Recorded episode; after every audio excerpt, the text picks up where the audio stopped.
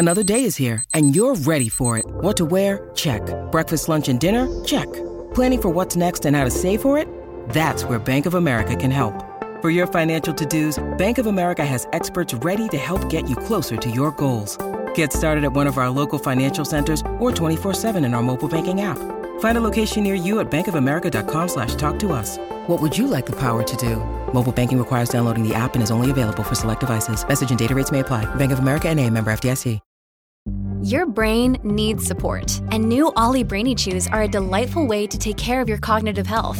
Made with scientifically backed ingredients like Thai ginger, L-theanine, and caffeine, Brainy Chews support healthy brain function and help you find your focus, stay chill, or get energized. Be kind to your mind and get these nootropic chews at ollie.com. That's O-L-L-Y.com. These statements have not been evaluated by the Food and Drug Administration. This product is not intended to diagnose, treat, cure, or prevent any disease.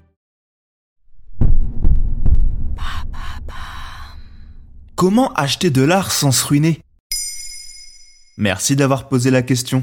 Si vous aimez flâner dans les musées et autres galeries d'art, c'est que vous êtes sensible à la créativité des artistes, qu'ils soient classiques ou contemporains. Pour ma part, j'adore visiter les musées et il m'est arrivé bien souvent d'être ému devant un tableau ou une sculpture. Si vous êtes un amateur en ce domaine, il existe des solutions pour créer une galerie d'art personnelle chez soi, et sûrement pour moins cher que ce que vous imaginez. Qu'est-ce qui motive à acheter des œuvres d'art?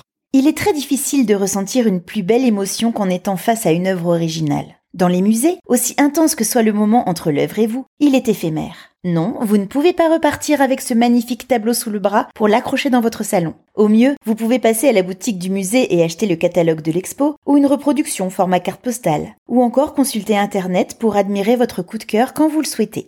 Acheter de l'art pour soi, c'est s'offrir l'émotion pure du contact de l'œuvre sans intermédiaire papier ou écran. C'est aussi l'assurance de se démarquer et de ne pas avoir le même intérieur que tout le monde. Évidemment, vous n'aurez pas la joconde au-dessus de votre cheminée, mais il y a bien d'autres possibilités. Mais par où commencer? Tout d'abord, allez faire un tour dans les galeries d'art près de chez vous. En y allant régulièrement, vous y trouverez des pièces accessibles. Il y en a à tous les prix contrairement à ce que l'on pense. N'hésitez pas à négocier, c'est une pratique courante dans le milieu. Pratique que vous pouvez aussi exercer en allant chiner dans les brocantes ou les puces. Vous pourrez y dénicher des trésors si vous vous y connaissez un peu ou si vous cherchez une pièce très précise. Méfiez-vous quand même des arnaques. Dans les braderies, vous n'aurez aucune garantie d'authenticité.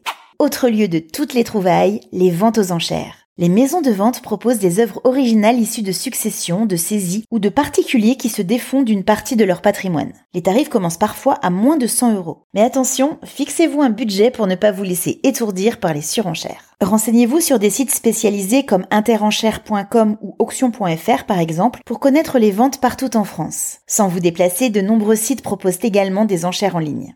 Si le principe des enchères ne vous convient pas, vous pouvez tout simplement acheter de l'art sur Internet sur des sites comme singular.com ou katawiki.com, qui proposent un large choix d'œuvres modernes et contemporaines. C'est un bon plan de s'intéresser aux jeunes artistes dont les tarifs sont encore accessibles. Cela pourrait même devenir un très bon investissement si leur cote augmente au fil des années. Vous trouverez un vivier de talents prometteurs sur Instagram ou Etsy. Et quand on n'arrive pas à choisir Si comme moi vous avez beaucoup de mal à vous décider, rassurez-vous, il existe une solution. La location. La maison des artistes ou encore Art Cycle met en place des forfaits mensuels à partir de 25 euros par mois pour louer une œuvre d'art. Vous pouvez ainsi hésiter, tester, changer votre décoration au gré de vos envies. Car le dernier conseil que je vous donne si vous souhaitez vous lancer dans l'achat ou la location d'art, c'est celui-ci. Suivez vos envies, vos goûts et votre instinct. Et surtout, faites-vous plaisir. Maintenant, vous savez, un épisode écrit et réalisé par Béatrice Jumel. Ce podcast est disponible sur toutes les plateformes audio. Et si cet épisode vous a plu, n'hésitez pas à laisser des commentaires ou des étoiles sur vos applis de podcast préférés.